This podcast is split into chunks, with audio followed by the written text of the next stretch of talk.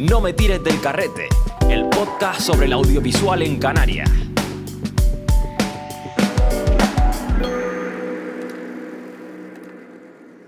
Luis Dengo, muchas gracias por venir a No me tires del carrete, el podcast sobre el audiovisual en Canarias. Y nada, antes que nada, para empezar, preséntate un poco. O sea, ¿quién eres? ¿Quién es Luis Dengo? bueno, vaya, va a decir buenos días. buenos días, bueno, gracias a ti por invitarme, más que nada.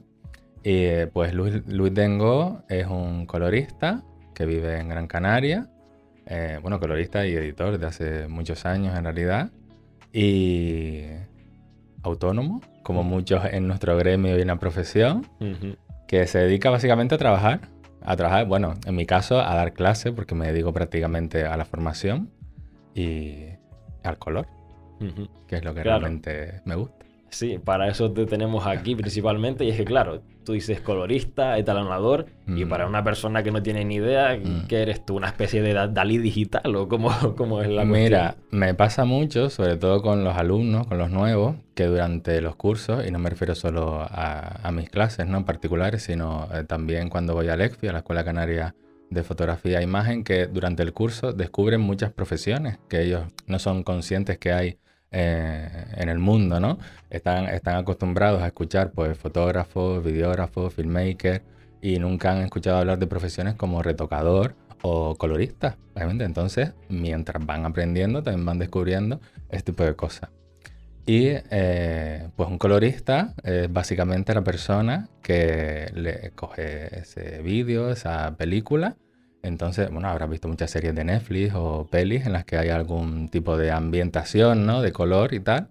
Somos básicamente eh, los que nos encargamos de enfatizar, ¿no? Ese mensaje, ese sentimiento que se ha querido dar pues a la hora de, pues, contar una historia o, de enseñar un producto, dependiendo de lo que sea el vídeo, ¿no? Mm.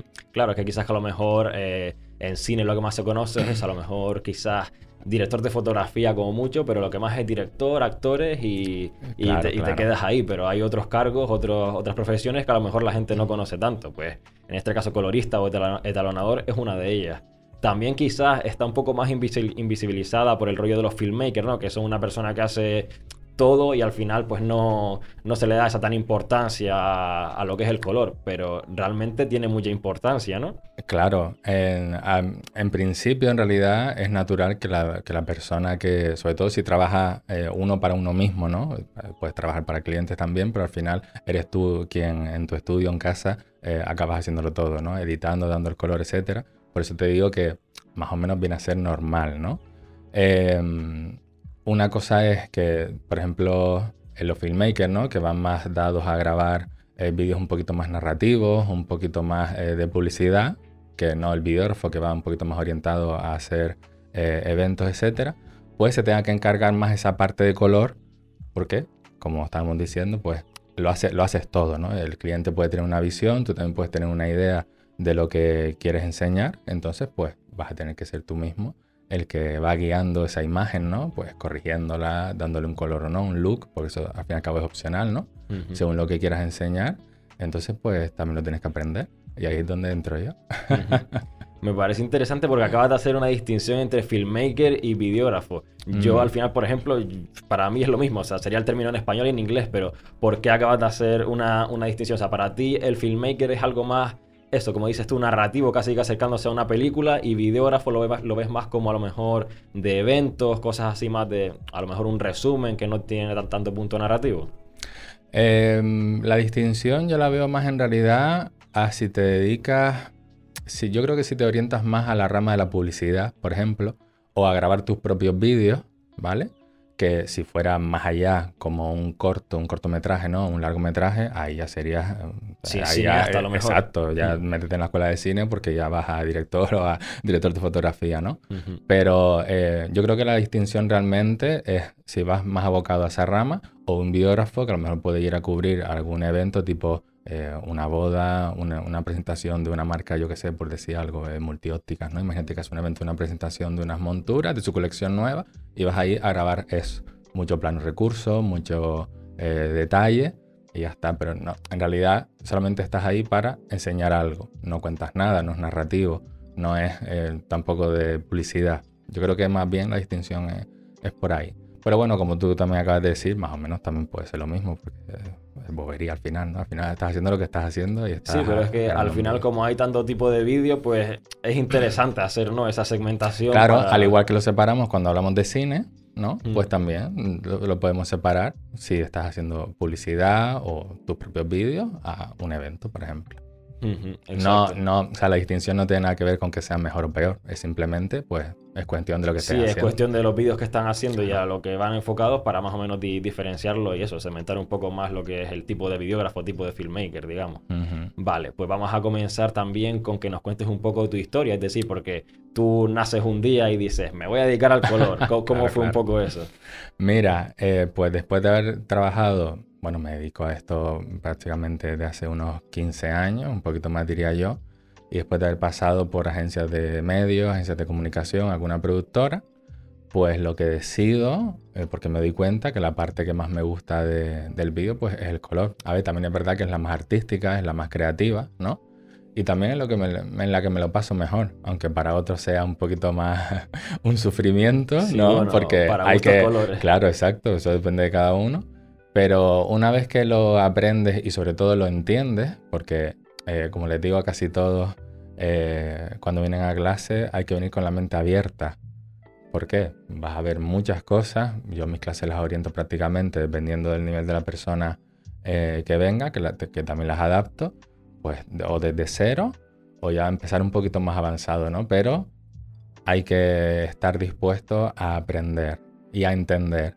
Cuando uno ya viene con una idea ubicada, también entiendo que si te, si te dedicas a esto desde hace 15 años, ¿no? O estás acostumbrado a hacer las cosas de una determinada manera, que aparezca alguien y te diga, pues esto no es así, y tú llevas 15 años haciéndolo así, pues te estoy diciendo que llevas 15 años haciéndolo mal, ¿no? Entonces eso a veces pues puede ser de, tu agrado o no, pero es así, al fin y al cabo, ¿no? Pero bueno, al final eh, todo se basa en que, en que la persona mejore. Sobre todo porque cuando uno entra... Em, yo creo que cuando ya toman la decisión de dar un paso más, em, aprender color para sus propios vídeos, etcétera, es porque esa persona ha llegado al tope de su trabajo, de lo que quiere hacer, y ve que no puede dar un paso más, ¿no? Que no puedes avanzar porque hay algo que quieres conseguir y no llegas a conseguirlo, y es precisamente porque no entiendes las herramientas, no sabes usarlas, entonces ahí ya tienes que, que ponerte delante del ordenador a aprender otra vez. Pues claro, ahora mismo solo te dedicas exclusivamente a lo que es dar clase de, de color. Sí, Ahora mismo me dedico a la formación 100%. Eh, la mayoría de las veces cuando me llega algún trabajo, pues lo derivo a otra persona que sé que se dedica a lo mismo o a la publicidad, etc. Eh, porque mm, me llena más lo otro. Eh, la parte de trabajar con clientes, con gente, etc. Al final eso a la larga te lleva, desde mi punto de vista, a más que quebraderos de cabeza, un poquito más de problemas y yo ya no estoy para eso ya. Sí, bueno, Eso ya se lo deja a otro. Porque ya, ya, has probado, ¿no? Hombre, mm. uno al final, vale, al final es trabajo, eh, te puede hacer falta el dinero o no, algunas veces tendrás que cogerlo, como, todo, o incluso empezar haciendo, eh, todos creo yo hicimos trabajo gratis al principio, vamos, hay quien diga que no, me parecería raro, pero bueno. Em, más de una vez tienes que entrar por el aro, porque al final es dinero y uno, las facturas no se pagan solas, ¿no? Pero también es verdad que cuando pasan los años, creo que uno también se gana un poco el derecho a, ya empezar a elegir un poco ¿no? Eh, lo que mm. quieres hacer y, lo que no. Sí, claro, por supuesto. Y si a ti te da para vivir. A volverse un poquito más exigente. si a ti te da para vivir de la formación y lo que te gusta, pues perfecto. Pero vamos, que, que dices que tú ya para el tema de clientes y tal, pues te parece un poco más quebradero de cabeza, como decía. Hombre, desde que hice el cambio total, yo creo que he ganado en calidad de vida y he ganado en todos los sentidos, en realidad, ¿no? Doy clases en mi casa prácticamente. Si tú vienes a mi casa a hacer un curso, yo mm, te voy a recibir tal cual. Lo puede decir más de uno que haya pasado por allí, que yo estoy en calcetines mm, y en chándal. Ahí te voy a recibir así, te voy a poner un café delante. Sí, ya, lo, ya lo, decía Jacobo Barrera. Lo dijo. bueno, no sé si me lo dijo a mí fuera de cámara o lo dijo en el podcast, pero vamos, que sí, que tú fuiste, que él estuvo eh, dando, o sea, estuvo recibiendo tus clases y que sí, que eh, con un café en tu casa y... Claro, vamos a ver, si tú vas a casa de alguien, vas a dar un curso, ¿qué prefieres? ¿Encontrarte a alguien que es, pues, lo más natural posible, que es como es, o otro que tiene un palo metido por allí y vas a estar allí más tenso que otra cosa? si al fin y al cabo, pues, después de X años tienes que sentarte y encima es algo que está lleno de tecnicismo, ¿no? Que se intenta explicar con un lenguaje lo más llano posible, pues oye, pues vamos a, me lo hago fácil yo, te lo hago fácil a ti, no cuesta nada y el resultado va a ser mejor porque vas a estar más cómodo, vas a estar más relajado, entonces pues sin problema. Sí, por supuesto. Y también, claro, das presencial, también tienes cursos en doméstica, también dijiste que ibas a la, ¿cómo se llama? La escuela de fotografía. Alexia, la Escuela Canaria de Fotografía e Imagen. Exacto. ¿Y en algún sitio más das clases? No, no, no. no, no, ya, más no. Porque, sí, a ver, principalmente, ahora mismo, principalmente, eh, donde más clase doy es en mi casa. Eh, suelo tener, pues, dependiendo de la persona. Ahora es verdad que después de la época post-COVID, la cosa ya se está animando más, ¿no? Y sobre todo, eh, bueno, al principio también teniendo pues cuidado, ¿no? Lo típico, test de antígeno, etcétera, mascarilla y tal, aunque yo tengo un espacio abierto que no tengo problema. Pero sí, sí, la cosa se nota que ya ha ido ya remontando otra vez. Pero volviendo a lo que te decía, donde más clase doy es en mi casa en realidad. A la escuela voy eh, X veces al año, sobre todo una puntual, que es un curso profesional que hay de X meses, donde casi siempre voy enero y febrero. Estoy entero ahí dedicado a eso. Pero sí, donde más clase doy es en mi casa, sobre todo eh, porque es donde más tengo eh, oportunidad de darle a, esa otra persona un one-to-one, vamos, por más general. Sí, sí, claro, la, la, educación centralizada ¿no? y focalizada a una o dos personas, como mucho, pues es mucho mejor, ¿no? Nos vamos a entender, todas las horas van a ser para ti. Entonces, pues, bueno, es mejor y para mí también es más cómodo que estoy en mi casa. Como, como, decías antes, también lo adaptas pues al nivel de la persona o si algo que le cuesta más, que le mm. cuesta menos, pues ya lo de eso, tienes uno a uno y puedes trabajar en eso y no tienes, digamos, el lastre de toda una, a lo mejor una clase que sí claro, es diferente. Mm. Claro, sobre todo porque al principio, pues bueno, esa primera conversación con esa persona, pues a ver también qué es lo que quieres, ¿no? Qué es lo que quieres aprender, a dónde vas orientado, qué es lo que te gustaría hacer, que mm, cuando vienen a casa vale, pero por ejemplo en la escuela, como hablábamos antes, que descubren muchas otras profesiones que no, que no conocen, pues también van derivando por ahí y van aprendiendo. Y yo también les voy adaptando el contenido a ese tipo de, de rama a la que ellos dicen que se quieren dedicar, ¿no? No es lo mismo eh, un etalonaje si vas a grabar un vídeo, pues yo qué sé, en la calle y en blanco y negro, ¿no? Monocromo, que si quieres grabar a, a bebés en tu estudio. Pues no, no, vas a usar lo mismo, ni vas a usar eh, prácticamente la misma iluminación, ni... bueno, ya el color depende del gusto de cada uno, ¿no? Mm. Pero... Claro, pero a raíz, a, raíz, del color también explicas otras cuestiones, ¿no? También tendrás que explicar un poco a lo mejor de, de iluminación, de, la, digamos, la base de la imagen digital, es decir, cómo funciona mm. y demás. En mis clases, que yo los cursos siempre los tengo, eh, los tengo hechos para partir desde cero, empiezo hablando exacto desde lo básico, la imagen digital. Bueno, hablo hasta del píxel y tal, porque al fin y al cabo el color, con muchas cosas, son matemáticas, al fin y al cabo. Y empiezo siempre desde la base, aunque tú me digas que ya lo conoces, a mí siempre me gusta explicar porque siempre hay algo que se escapa o que vas a aprender, básicamente. Pero siempre empiezo desde la base. Empezamos hablando de la imagen digital, formatos, codes. Al principio solamente para que suenen, porque eso durante las clases lo vamos a ver y lo, vamos, lo vas a escuchar eh, muchas otras veces. Así que hasta llegar al final, las herramientas, los famosos nodos de Da Vinci, que todo el mundo cuando lo ve por primera vez dice, ¿eso qué? Sí, sí. Pero bueno, ya luego ya van viendo que cuando lo van aprendiendo ya van viendo que no es tanto como, como parece, ¿no? Sí, también puede ser, eso es una cuestión de que a lo mejor la gente, digamos que están acostumbrados a, digamos, programas más tipo que trabajan por capas, ¿no? Digamos la supremacía de Adobe, que a lo mejor poco a poco se va, se va acabando, pero claro, luego ven un sistema de nodos y ya a lo mejor eh, mm. se echan las manos a la cabeza hasta que ya lo comprenden. Adobe que ya ha visto como el lobo le ha asomado las orejas mm. con DaVinci y Confusión y ahora parece que se están poniendo las pilas mm. en un par de cosas más, pero sí, es mucho y también porque Eh, la gente antes de empezar también viene con mucha búsqueda de internet, ¿no? Como digo yo, han, visto muchas cosas, han visto eh, varios vídeos de YouTube, lo ven, dicen, puff, yo no sé si yo esto lo voy a aprender, me va a parecer mucho coñazo, pero nada, eso bien explicado y poco a poco.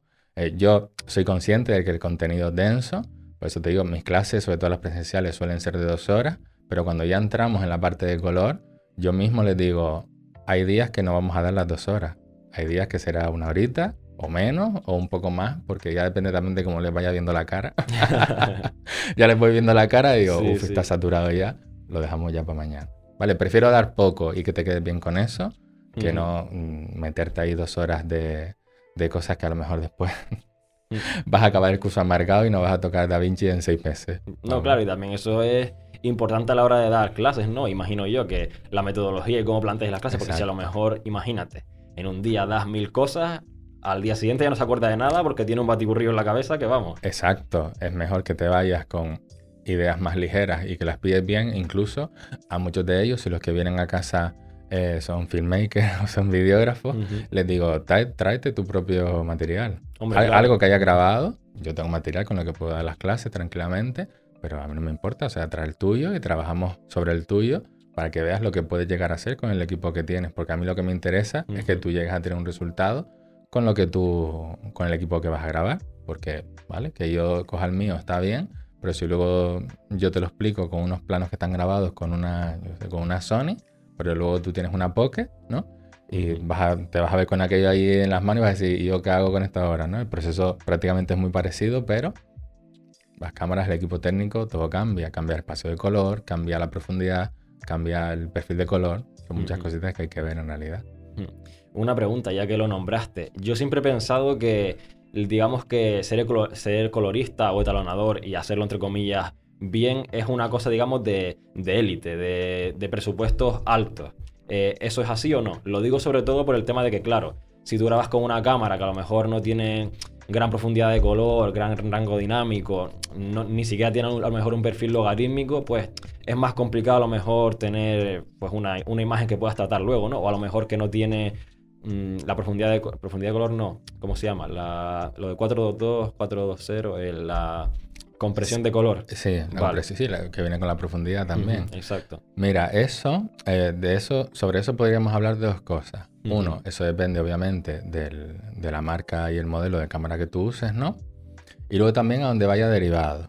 Porque una cosa es que tú tengas, por ejemplo, eh, una Pocket que te puede grabar en 4K, en RAW, en 12 bits, etc.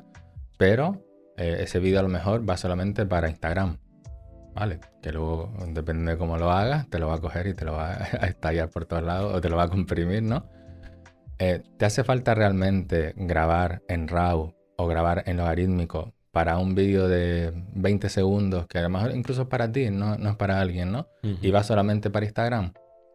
Todas esas cosas, ¿vale?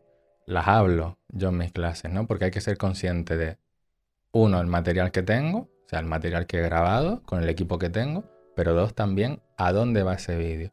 ¿Te vale la pena grabar en RAW que mínimo vas a necesitar un disco duro externo enchufado para todo ese peso, para un vídeo que va a ir solamente...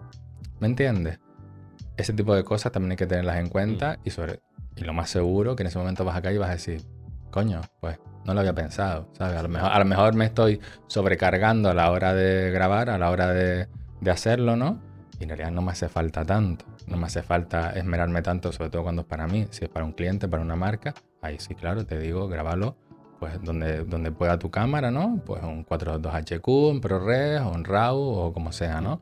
Si tienes eh, un perfil logarítmico, mejor que mejor. Es lo que vas a aprender.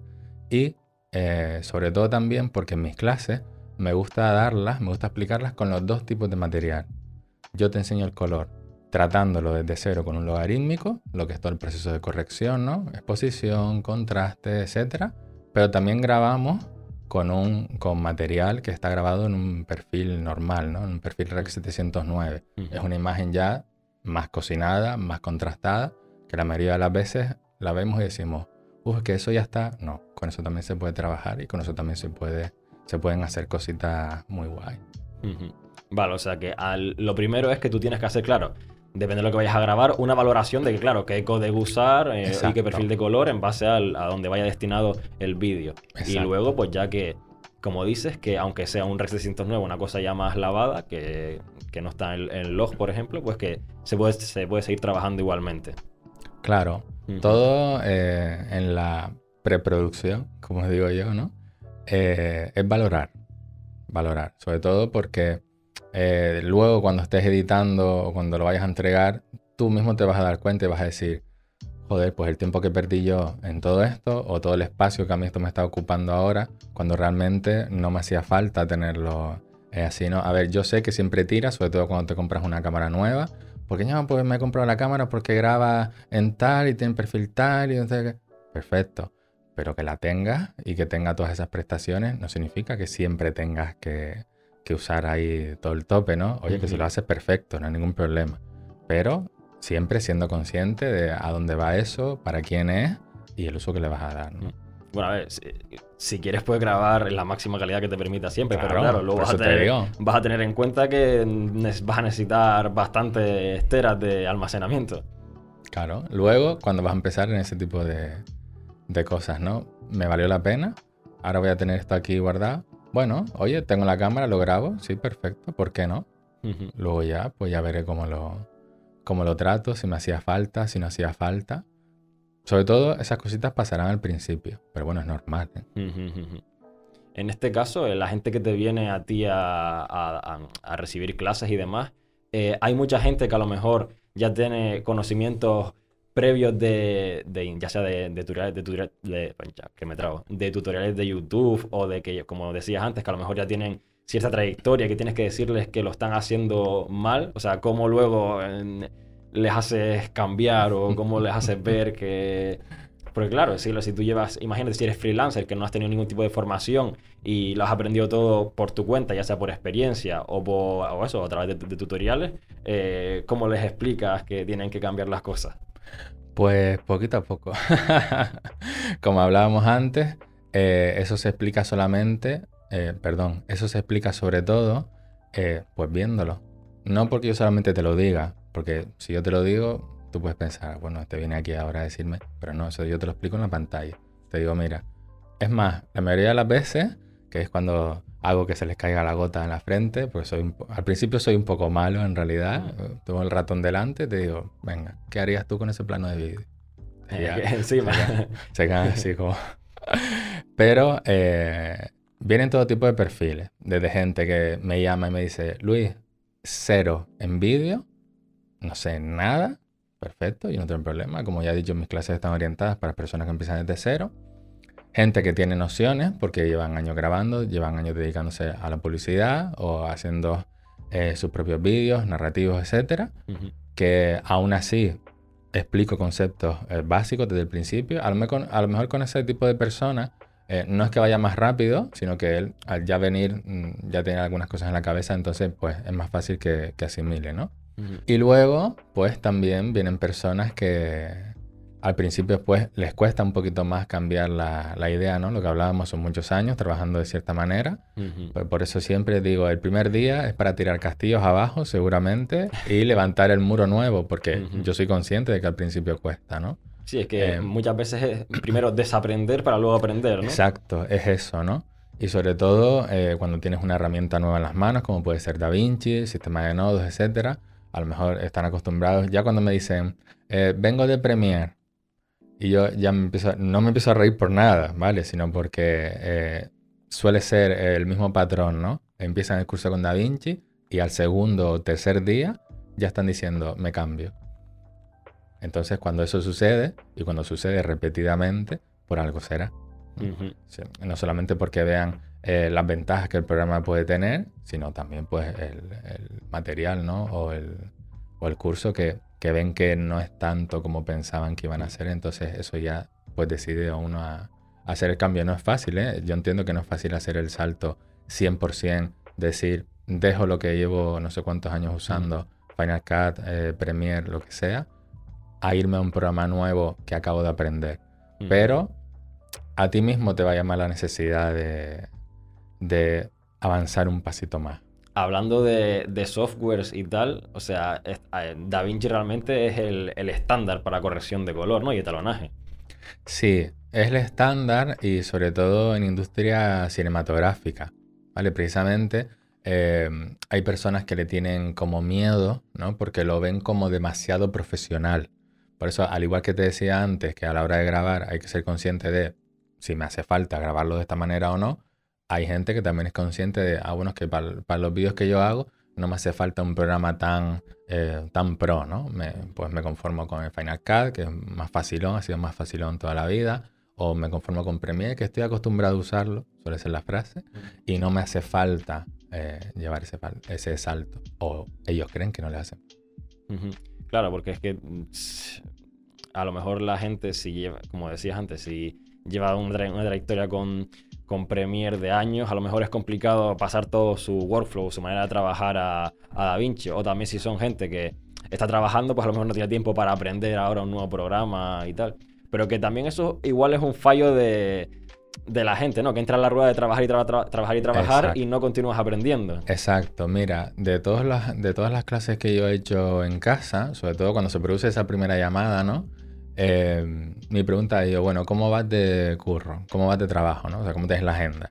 No, mira, es que a lo mejor algún día digo, mira, yo prefiero que me llames en una época en la que tú sabes que vas a tener una semana eh, sin trabajo. A ver, yo entiendo que hay que trabajar, ¿vale? Yo no puedo decirle a una persona, no, libérate una semana para que vengas aquí. Sí, sí, sí, sí, Pero eh, también me pasa que me dicen, mira Luis, que a lo mejor pues el martes tengo un curro, no te preocupes, pues el martes no viene, saltamos al día siguiente. Yo nunca, yo siempre he sido muy flexible en cuestión de días y de horarios, sobre todo cuando los que, los que vienen son profesionales que trabajan en su día a día, ¿no? Y es totalmente entendible. Em, pero eso, lo que tú acabas de decir, es la gran, es la gran causa, ¿no? El trabajo, el día a día, el cíclico, nos vamos cargando, nos vamos cargando suele ser también para algunos pues la forma normal, ¿no? De trabajar, hay que currar. Entonces, pues siempre buscando el hueco. Pero bueno, siempre se consigue y, aprovechan ahí ese... E incluso algunos han venido a casa, como, de, como Derry, que te lo nombraré después, que venían después de trabajar, ¿no? Incluso cuando venía eh, después de currar, que llegaba, así como acelerado y tal, y yo no. Digo, siéntate primero, yo toma, yo sea su su té rojo, y te sientas ahí, te relajas un poco y cuando tengas la cabeza un poquito más, pues imagínate, ya ves, vienes a un sitio con la cabeza eh, cargada para que yo encima venga ahí a darte más, más info, ¿no? Pues, pues va a ser que no. Te sientas, te relajas un poquito y después empezamos. O no, porque hay días, depende de cómo la persona venga, digo, mira, hoy no es un buen día, prefiero quedarme aquí hablando del gremio, de lo que sea, de nuestras historias y ya damos clase mañana, no hay problema. Pues mira, esa es una labor de los profesores que también es importante, porque a lo mejor no estamos acostumbrados a ese tipo de profesor, ¿no? Claro, es que eso es, yo siempre he dicho que no soy un profesor normal. Eh, la metodología es súper importante y aparte de la metodología, pues la empatía. Pues también tienes que ser consciente que si son profesionales, pues vienen de trabajar, vienen de hablar con gente o de aguantar a gente, ¿no? Entonces, pues también hay que ser consciente de, de la situación, ¿no? Tú eres profesor certificado de Black Magic. ¿Cómo es eso? O sea, ¿cómo funciona ese, mundo? Mira, después del. justo antes del confinamiento, de que nos confinaran, me iba a sacar la certificación entera, porque Black Magic en realidad, al igual que Adobe tiene las certificaciones por programa, ¿no? Pues Premiere, After Effects, etcétera. Eh, Blackmagic la tiene pues por módulos, ¿no? Eh, uno de color, otro de fusión, de edición, etcétera. Y luego tiene el del programa entero, ¿vale? Que era el que yo me iba a hacer antes de que nos confinaran. Porque eh, las certificaciones individuales, como la de color, por ejemplo, que es la que, tengo yo, que lo puedes ver, tengo certificado puesto en la, en la web, las haces online, ¿no? Ahí ellos tienen una serie de... Sí, bueno, es una serie de vídeos en la que en realidad no es un curso, no te explican, sino que sale ahí el tipiquillo de Black Magic, ahí haciendo algunas cosas y tal, que tú lo ves. Eh, y luego, al final, sí que tienes el examen. Mm. Tienes un examen online de una hora y media, que lo chungo es que es en inglés, en realidad, porque Da Vinci está en español de la versión 14 o 15, creo que fue, hacia adelante. antes, hace relativamente poco, digamos. Exacto, antes era en inglés. Entonces, hay cosas que me siguen sonando, pero luego eh, Black Magic con la traducción un poquito de aquella manera, ¿no? Entonces, claro, imagínate, menos mal que es tipo test y es un examen de una hora y media en el que para aprobarlo tienes que aprobar el 85%. Y eh, tienes tres oportunidades cada 24 horas. Tú te presentas, en mi caso, pues por algunos nombres, algunas traducciones que no creo que entendí muy bien, pues en el primer examen me quedé en el 82%, a un 3%, pues se prefirió que suspende con un 60%, sinceramente. Entonces tuve que esperar 24 horas, presentarme de nuevo y ahí ya aprobé. Pero me la saqué. Pero me parece curioso porque, o sea, tú tienes el programa en español. Sí, ahora sí. Porque generalmente, o, yo, suelo escuchar que te recomiendan que tengas los softwares en inglés, porque también porque a veces a lo mejor las traducciones son un poco de aquella manera, y porque también precisamente si hay contenido en inglés, pues que sepas qué es lo que están tocando y demás. Lo son, lo son. Las, las traducciones son de aquella manera, incluso algunas herramientas, como sobre todo la de detalles que eh, no solamente que las traduzcan de una manera, sino que a lo mejor de la versión 16 a la 17 le cambian el nombre, también. Sí, puedan cambiar la traducción. Y yo, pero mm. déjenlo como está, que manda, ¿no? Pero eh, aún teniéndolo en español, hay algunas herramientas que se conservan en inglés, ¿vale? O la traducción es muy parecida, entonces no hay problema. Y dije, mira, pues al final pues lo uso en español y ya está. Eh, aunque luego veas por ahí algún vídeo, etcétera, YouTube, que era algo de lo que me preguntaste antes, que sobre todo cuando vienen a clase eh, están también empapados, ¿no? De ver vídeos y tal. Mm. Me, pasó, me pasó una cosa súper curiosa. Hay un canal de YouTube de una web de stock que se llama ArtGrid. Si la, ah, la conocerás, ¿no? Es de famosilla, sí. Que tiene su canal de YouTube. Mm. Que yo usaba en mis clases como ejemplo de cómo no había que hacer las cosas. ¿Vale? Y me creo que sé lo que va a venir. Entonces, era un canal, eran unos vídeos donde se veían X talonajes de su propio material de stock, ¿no? Que ellos tienen ahí de, filmmaker. Que yo cuando veía el proceso, desde el primer no decía, lo estás haciendo mal. Es que eso no se hace así. Lo usaba en casi todas mis clases, lo he usado durante años, hasta que un día lo fui a usar, se lo fui a enseñar y esos vídeos ya no estaban. Yo dije, por será, O sea, alguien te habrá dicho, oye, ¿qué estás haciendo? Que, que encima que eres un canal de material de stock para eh, filmmaker, colista, lo que sea, lo estás haciendo mal. Pues los quitaron todos del golpe. Y entonces, pues ya no pude enseñarlo como modelo de, de, cómo no hay que hacer las cosas, ¿no? Pero eh, fue un, un, ¿cómo decir? ¿Ves que lo estoy explicando bien? ah, no sé, pensaba que me vas a decir que te había venido alguien que había aprendido a base de esos vídeos o tal. Pero bueno. Ah, sí, no, sí, también, también. Eh, eh, hay hay gente que ya viene con vídeos de YouTube, eh, vistos y tal. Eh, algunas veces me dicen cuáles son. Los vemos incluso, a mí no me importa.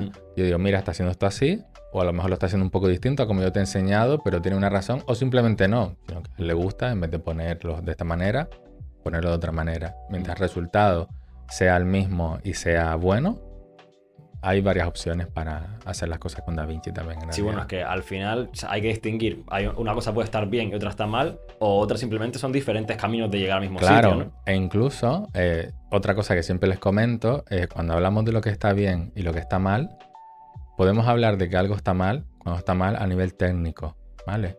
Eh, píxeles rotos, eh, compresiones, subexposiciones, luces quemadas, etc. Eso es lo que podemos decir que está mal en un vídeo. Lo que está bien, eso ya es muy relativo y muy subjetivo, porque tú puedes coger un vídeo y darle un look eh, un poquito más frío y yo decirte, bueno, yo a lo mejor lo hubiese hecho de esta manera. Bueno, pues es tu gusto. Eso no, significa que esté mal, sino simplemente es otra visión u otra manera de hacer. Sí, otros gustos. Pero claro, aquí, entramos en otro tema que también te quería preguntar que, claro, al final el color es una manera de transmitir emociones. Mm. Entonces, ¿cómo también es la, teoría en, ese sentido? ¿Por qué el color transmite emociones? Mira, esa es una parte eh, que explico sobre todo cuando entramos en el módulo de color. Eh, es verdad que X colores están ligados a ciertas emociones, ¿no? Podemos ver, por ejemplo, eh, si nos centramos, no sé, pues en pelis de Guillermo del Toro, que tiene esa visión ahí un tanto retorcida del terror, ¿no? Por ejemplo, porque yo soy mucho de cine de ciencia ficción, uh que ahí siempre veremos colores, pues, eh, mm, como unos verdosos, unos amarillentos, que en realidad no solamente de terror, sino que causan a la hora de ver una imagen como cierta angustia, ¿no? Estás viendo la película y dices, qué mal rollo. Pues ese es el, el concepto que él quiere alcanzar, ¿no? La finalidad que quiere alcanzar. Al igual, pues, mm, oye, que no hace falta que tenga color, podemos encontrar una película que esté en su tono, pues, lo más natural posible, que hablaremos ahora también de la naturalidad, que será algo que si alguno me escucha le sonará. Y como también ligamos a lo mejor la fantasía o ese tono eh, muy de Marvel, ¿no? Ese grisáceo, lo que es un. Sí, yo he escuchado a mucha gente que, le critica que está como más una cosa más desaturada, ¿no? Más, un poquito más plano. Exacto, es, un, es un look que yo suelo llamar un clean gray, un clean gray Hollywood, que yo eh, uso mucho.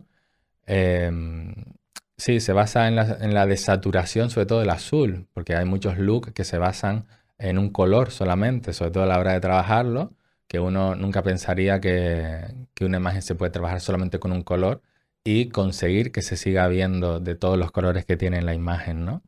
O con varios colores. El típico, siempre lo hemos visto en la fotografía, por ejemplo, el típico Tilan Orange, ¿no? De toda la vida. Bueno, eso ahora que también, a día de hoy con Instagram y ya está, vamos. Bueno, eso está más que machacado y más que...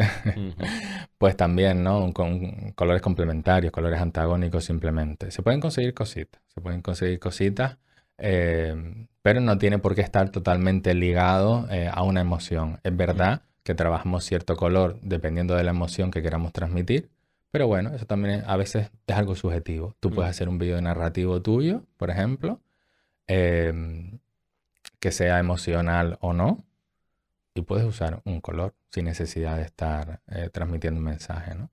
Es que muchas veces yo también pienso que sí es verdad que, que los colores se les asigna emociones y tal, pero casi que, con la trayectoria del cine, de las series y demás, a lo mejor yo sé, o sea, yo asocio, por ejemplo, el color así verdoso, oscuro a películas de terror, pero porque ya todas las películas de terror las han hecho así, entonces ya como que lo asocias a eso. Claro, pero también, sobre todo, porque sí que es verdad que yo antes les hablaba eh, de un estudio que había sobre los colores, que em, a la mayoría de la gente esos colores, como esos colores verdosos, amarillentos, una imagen, es la, es la sensación que a casi todo el mundo les, transmite, ¿no? Eh, si no, no se usaría. Sí, vamos, que es una cosa que... está probado, está, probado, exacto. Eh, al igual que verás eh, películas a lo mejor más romanticonas, como por ejemplo Ha nacido una estrella, que se basa más en look, en looks como más, em, más anaranjados, un poquito más rojizos, sobre todo en algunas escenas, pues para darle esa esa empatía, ¿no? Pues ese tono romanticón o lo que sea. Antes nombrabas la naturalidad, ¿qué es lo que nos querías comentar acerca de la naturalidad? Mira, eso es algo que suelo hablar sobre todo con, los profesionales, porque tiene que ver, es una parte entre el gusto de cada uno, ¿no? Y la cantidad de trabajo que hay en el ordenador. Eh, cuando veo imágenes eh, que parten del logarítmico, ¿no? Que hablamos de esa imagen lavada, blancuzca, que hay que trabajar poquito a poco. Eh, hay muchos que al principio empiezan a trabajarla, un poquito de exposición, un poquito de... A mí me gusta así. Entonces yo me empiezo a reír porque veo la imagen prácticamente como, a ver, no como estaba al principio, ¿no? Pero con un cierto aspecto eh, muy parecido al material original, ¿no? Por decírtelo de alguna manera. Entonces, eh, yo estoy a favor de los looks naturales, por supuesto, pero hay que tener cuidado, por sobre todo cuando eres un profesional, porque eh, a la gente de calle no lo va a notar, va a ver el vídeo, te va a decir, ay, perfecto, pero eh, hay otros profesionales que te lo podrán ver y dirán, eso no es natural, eso está poco trabajado. ¿no? Entonces hay que tener cuidado con eh, pasar o no esa línea, porque tú puedes llegar a tener tu propio look, ¿no? Puedes llegar a alcanzar el look que te gusta, pero hay que trabajarlo bien. Se nota, yo lo noto, yo lo voy a notar.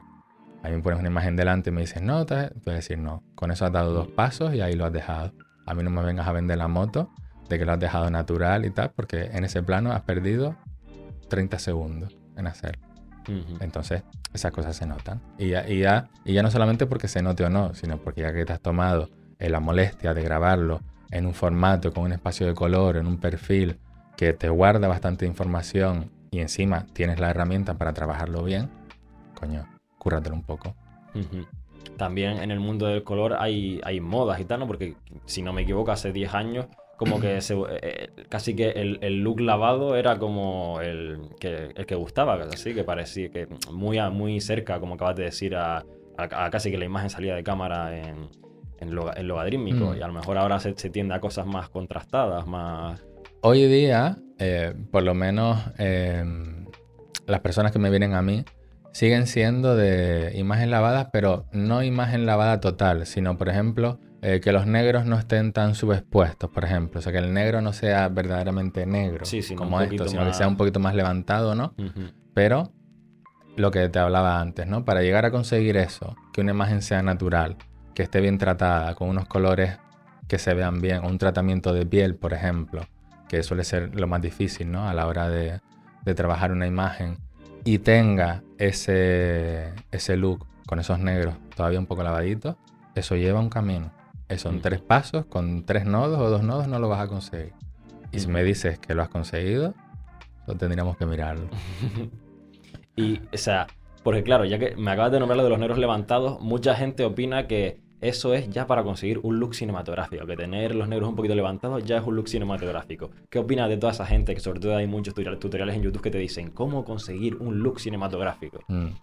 No, eso, desde mi opinión, eso no es así. Y mira, además, eh, para no irme más allá, hace unos días estaba hablando eh, con Jacob precisamente en mi casa y le dije, tío, quiero saber quién ha hecho, no sé si lo has visto, el último spot de Idetesa Ah, sí, lo vi. ¿Lo has visto? ¿Has visto el color? Sí. Por fin he visto en Canarias, cosa que no se suele ver, un vídeo con un look contrastadito, con unos negros que se ven negros, que no son negros lavados. Nunca hay que, nunca no, perdón. Eh, por norma general no lo suelen dejar. Y entonces cuando lo vi dije, a ver, menos mal. ¿Sabes? Algo, porque estamos hablando de un vídeo de producto al fin y al cabo, ¿no? Y cuando hacemos un vídeo de producto, lo que queremos es que la imagen sea, pues, eh, lo más natural posible, pero natural corregida, o sea, natural bien. Entonces cuando lo vi dije, madre mía, menos mal, ¿sabes? Se ha cumplido el milagro. Entonces, pues, mm, yo no creo que sea solamente eh, aprender para conseguir un look cinematográfico, es aprenderlo para todo. Es aprender para saber manejar lo que tienes en las manos. Tú puedes tener una imagen con más o menos calidad de información, otra con menos. Tienes que aprender a tratarlas las dos por igual. Porque puede que ese material o por ejemplo, yo como colorista, puede que el material que me llegue no lo haya grabado yo. Que es lo que suele pasar en la mayoría de los casos. Obviamente. Pues, puede venir una persona y decirle, oye Luis, tengo este material, eh, mira a ver lo que se puede hacer con él. Que suele ser la peor pesadilla para un colorista porque tú no sabes cómo está eso grabado. Y como entonces, yo lo cojo, lo miro le digo, pues hasta aquí podemos llegar. Pero no tiene por qué tener eh, exactamente un look cinematográfico. Es verdad que yo siempre en mis clases eh, enseño a cómo llegar más o menos a esa atmósfera, ¿no? Después del tratamiento eh, del color que lo pueda haber o no, después de las correcciones, siempre hay unos ajustes finales, pues para llevarlo eh, a un aspecto un poquito más cinematográfico o no, pero no es algo obligatorio, es algo opcional. Al no, y que también muchas veces a lo mejor no es conseguir el look cinematográfico, sino es conseguir el look que necesita el proyecto, ya sea para, para donde vaya, ¿no? Exacto. Puede ser, mis clases siempre eh, tienen el mismo proceso. Siempre hay un proceso que es el de corrección al principio, sea como sea el material, dar igual, que sea logarítmico o, normal. Siempre tiene que haber un proceso pues para corregir la exposición, para el contraste, balance de blanco sobre todo, que suele ser una cosa más al final realmente lo que estás diciendo es que primero tienes que hacer un trabajo, digamos, de corrección de color, ¿no? Y luego ya el de conseguir el look que tú quieres o que necesita el proyecto, ¿no? Claro, porque tú eso lo tienes que tener pensado previamente. Si tú quieres darle un look, le quieres, que, le quieres dar un color a esa imagen, la imagen no puede tener otro color. Si, lo, si ya lo tiene, pues porque en ese momento pues te has ido con el balance de blanco o lo que sea, tienes que quitarle, lo tienes que dejar lo más neutro posible. Tienes que saber hacerlo, obviamente, para luego darle el color que tú quieras, porque si ya trae un color, no le puedes dar otro color porque ahí empezamos a hacer un potaje. Sí, sí, sí, sí. ¿Cuál crees que serían los errores más comunes que tiene la gente a la hora de, editar el color? Antes, por ejemplo, decías que, que, por fin ves un spot que no tiene ese color tan lavado, que está más, más contrastado, más, más natural. Entonces, ¿cuáles crees que son esos errores que suele tener la gente? Mira, errores... Em, que bueno, también es una cuestión de gustos al final, pero bueno. Eso te iba a decir. Mm. Y, y, también en realidad, más que errores, a veces también es falta de, o sea, desconocimiento, ¿no? Te puedes comprar una cámara, tienes que aprender a usarla primero muy bien, saber todas las prestaciones que tiene. Pero yo creo que la mayoría de la gente donde cogea es en el balance de blanco, sobre todo. Eso es cosa técnica, ¿no? Es, cosa de cámara. Sobre todo cuando me traen el material y que ahí siempre veo, porque yo, o sea, tengo el ojo ya muy adaptado, ¿no? Lo veo, digo, está un poquito levantado lo que sea. O también, eh, también depende mucho de dónde hayas grabado, ¿no? Pues también puede ser normal que te vayas, a grabar eh, aquí, ¿no? En mitad de una platanera. Va a tener un rebote de verde por todos lados, entonces es normal, ¿no? da igual que tú ajustes o no ajustes, es lo que tienes alrededor, ¿no? Pero sí. Pero, y también eh, lo que solemos hablar mucho, sobre todo cuando me traen su material y ya lo vemos en la pantalla, es que aprendan a cuidar un poquito más el tema del arte lo que tienen detrás. Sobre todo porque ya cuando empezamos ya a, hablar de color, empezamos a, hablar empezamos a ver técnicas de colorimetría, de colores fríos, cálidos, etcétera. Ya uno ve, pues, seguramente para la próxima ya te vas a empezar a fijar mejor en lo que hay detrás, de qué color es lo que hay detrás, si pega, si no pega, ese tipo de cositas. Sí, es que al final es una cosa de que tienes que tener en cuenta de la preproducción, porque claro, el tema, como dices, de, del adreso, que de, qué color va a ir, el, o sea, de, qué color va a ir el, actor o de qué va a tener detrás. Claro, eso cuando, cuando, cuando trabajas en una producción grande o con una marca grande, ya hay una persona que se dedica a eso, pero cuando lo haces tú, eres tú, es que se tiene que, dar cuenta de eso, pero claro, te das cuenta de eso si eres consciente de ello. Si alguien te lo ha dicho alguna vez, si no, no. Sí, claro, claro, claro. Y el balance de blanco es más de lo mismo, es decir, es una cosa técnica de, del momento de la grabación. Exacto. Yo, por suerte, eh, mi cámara, porque yo tengo una GH5, tengo una Lumix, eh, y para lo que grabo, que suele ser prácticamente nada, la verdad es que tiene un balance de blanco bastante bueno y un buen estabilizador, que es otra de las cosas eh, muy importantes, sobre todo si vas a grabar cámara en mano, ¿no? Que hoy día, bueno, hoy día hay gimbal, hay running, hay un montón de cosas que puedes usar, ¿no? Para evitar el el tiki-tiki del tembleque del pulso. Pero sí, eso suele ser lo más común, creo yo.